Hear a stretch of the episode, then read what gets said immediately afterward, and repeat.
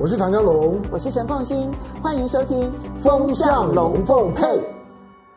大家恭喜新年好！那我想呢，其实接下来呢，所有的人的心情都是准备好要过农历春节。我必须承认哦，其实我从上个礼拜开始，我整个人的心情已经进入。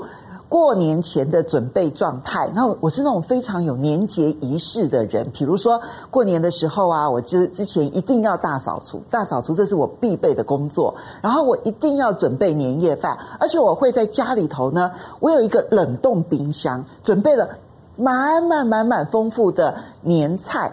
那随时可能需要，比如说家里头有人要吃啊，然后呢，我可能就可以热来吃。对我来说，就是准备过年这件事情是非常重要的。然后包括了就是除夕那一天呢，我要贴春联啦，还有包括了就是大年初一啦，以及之后，其实我们会全家族十几个人哦一起出去旅游。这一些呢，其实都是对我来说非常重要的农历春节的过年仪式。当然，这个过年仪式啊。在今年，它有一个很重大的变数，就是疫情。其实去年的年节、春节，其实也有疫情笼罩。其实那个时候呢，因为大陆很快的就宣布说，整个武汉封城之后呢。那么那时候，我相信很多台湾民众一方面担心，但二方面呢，继续过年呢，也觉得说可能这个疫情也许可以被控制在一定的区域范围之内，应该不会影响到台湾吧？哈。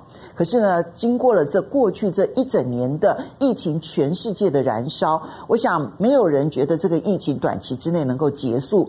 所以从去年的抢口罩，然后到抢防疫的一些相关物资。现在最重要的其实就是疫苗，在这个过去这两天呢，那么疫情指挥中心呢，终于、终于、终于、终于告诉我们了一个好消息，就是。等到了疫苗，我们不是抢到了疫苗，而是等到了疫苗。为什么说等到了疫苗呢？那么这个呢，是由 WHO 世界卫生组织，然后它跟很多的国家，还有跟过很多的药厂一起合作设立的一个平台，叫做 COVAX，C O V A X。这个 COVAX 平台呢，坦白说，这里面呢，没，它真的没有钱。它其实也没有人，它也没有疫苗，它有的是什么呢？就是我现在大家共同组成这个平台之后呢，我们希望鼓励这一些药厂，他们呢在发展疫苗的过程当中，有钱的国家出钱，哈，补助这一些药厂，然后呢能够把这些药，然后这提供到平台上，然后比较公平的分配给全世界所有的国家地区。那我们参与了这个 COVAX。啊，终于呢，COVAX 啊宣布说他们终于等到了疫苗了。那估计呢，在二月到六月期间会分配到各个国家。那台湾呢是非联合国的会员国，所以呢，我们是要跟另外的四到七个会员国呢一起来分配，一共是一百三十万剂的这一些疫苗。那么我们实际上能够分到的疫苗大概是二十八万剂。二十八万剂，你说对台湾来讲有没有帮助？当然有帮助啊！至少有十四万人可以打疫苗。对于第一线的医护人员，对于第一线的防疫人员，我必须要说，当然也是不无小补。虽然说就总数来看的话是不够的，但是呢，总是不无小补。但问题是，这个对于我们的第一线医护人员固然有防护，但是呢，对于我们要进一步的希望能够。正常的生活，希望能够把境外整个的都打开来，然后我们的经济活动能够完全趋于正常，那还很遥远，很遥远，因为我们不知道真的到什么时候才能够真正抢到疫苗。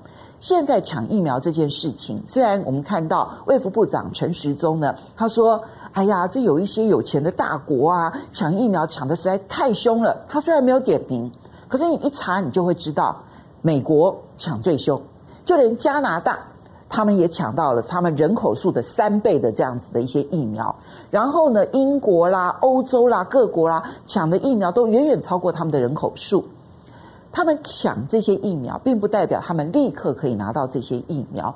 他们确实花了很大的力气，也动用他们的国家资源，尤其是美国，因为有很多发展疫苗的公司都是美国公司，所以美国从一开始的时候就宣布下令那么所有的这些疫苗的这些公司呢，你们的疫苗是不可以外销的。那所以这里面呢，最重要的 Moderna 这一家疫苗呢，就只有美国可以供应，它连加拿大都不能够供应。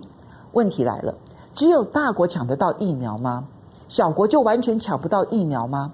我们举一个最明显的例子，就是新加坡。第二个明显的例子就是以色列。第三个明显的例子就是塞尔维亚。好，塞尔维亚东欧距离我们很远，而且它使用了大量的中国大陆的疫苗。那台湾不能够有这个中国大陆的疫苗，我们就放一边。那新加坡呢？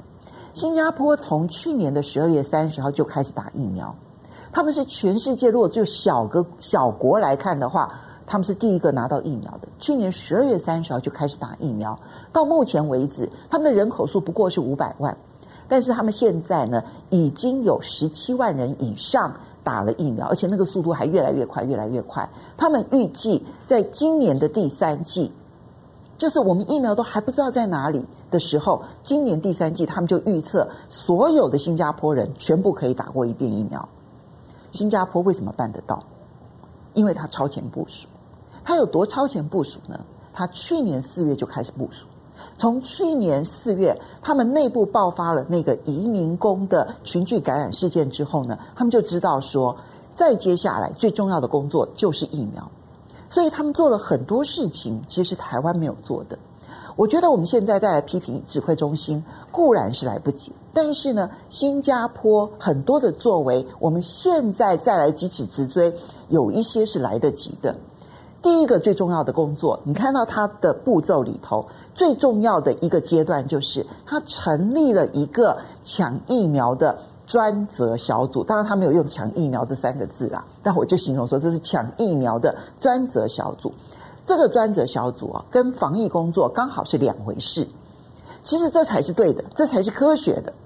我们现在讲防疫这件事情，你现在讲到的这些专家们，不管是李秉颖啦，或者是这个张尚淳啦，好等等，或者是我们讲到黄立明啦、王任贤啦，你讲的这一些名字，他们都是感染科医师。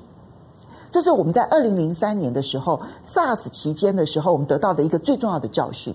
因为在二零零三年 SARS 期间之前呢，其实感染科医生在医院界里头是没有什么地位的。那么他因为他防传染病，可是他没有真正的开始治疗什么样子的，比如说什么心脏病啦，或者是脑中风啦这一些，我们觉得好像很急迫的疾病，所以感染科的医生默默的研究病毒、研究细菌很长的一段时间，但是不太被重视。但二零零三年 SARS 的时候，我们知道感染科其实是一个很重要的专门，它是一个专业，所以你怎么去防范感染这件事情？就包括了在医院里头分流分仓的很多细节设计，感染科医生做得到，其他医生其实是做不到的。我曾经访问过和平医院当时的急诊科主任，因为和平医院封院的时候呢，那么他是里面位阶最高的，就变成要由他来主导整个医院里头的所有的防护。他当时就跟我讲说，感染科非常专业。虽然他是急诊科主任，但是后来发现有很多的细节，如果没有感染科医生的话，他完全做不到。好，感染科医生在防疫工作上面非常重要，但请问一下，他们真的懂疫苗吗？答案是 no。那跟疫苗刚好又是两个完全不同的专业，所以在新加坡做的一个很重要的决定就是，防疫的归防疫，但是。疫苗的所有的工作全部成立一个新的专责小组，这个专责小组呢，由他们的前官员，然后完全是负责这一个防疫的一些科研相关的人员来担任专案的这个负责人。他做什么事情？他呢，因为他专业，所以他可以在全世界在研发疫苗的这些所有的四十几家药厂当中，他能够知道谁的机会最大。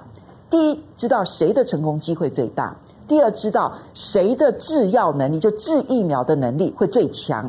于是他们就可以知道说，他可以提前投资哪一些疫苗公司。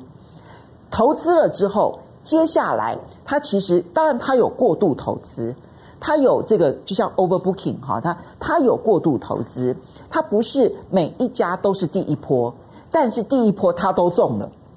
你就知道说这个专业很重要，因为他的判断是精准的，所以他可以做很精准的投资。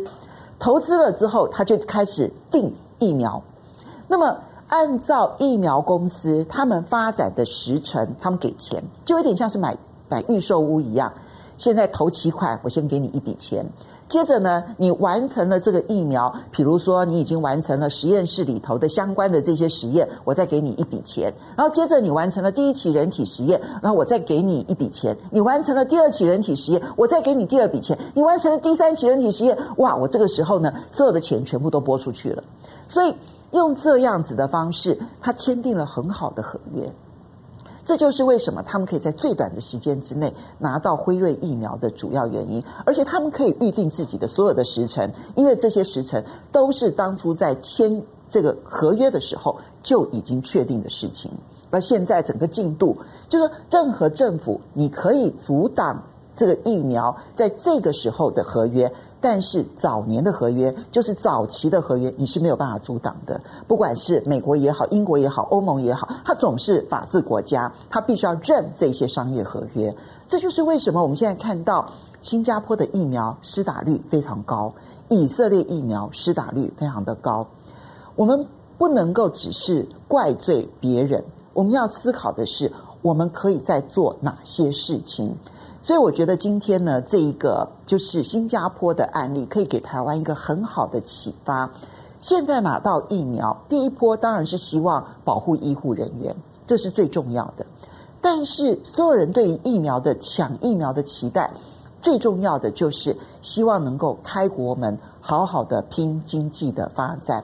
对于台湾来说，医护保护现在大概只有部分，如果 COVAX 它能够准时的来台湾的话，大概可以保护差不多三分之一，呃，二分之一左右的医护人员他们的安全。可是对于要开国门这件事情，我们也许可以考虑，至少在法在疫苗这件事情上面，赶快再组一个专案小组，好好的去做准备，至少不是由立法委员来决定跟谁买疫苗吧。谢谢大家，也希望大家整个农历春节都可以非常的快乐。谢谢。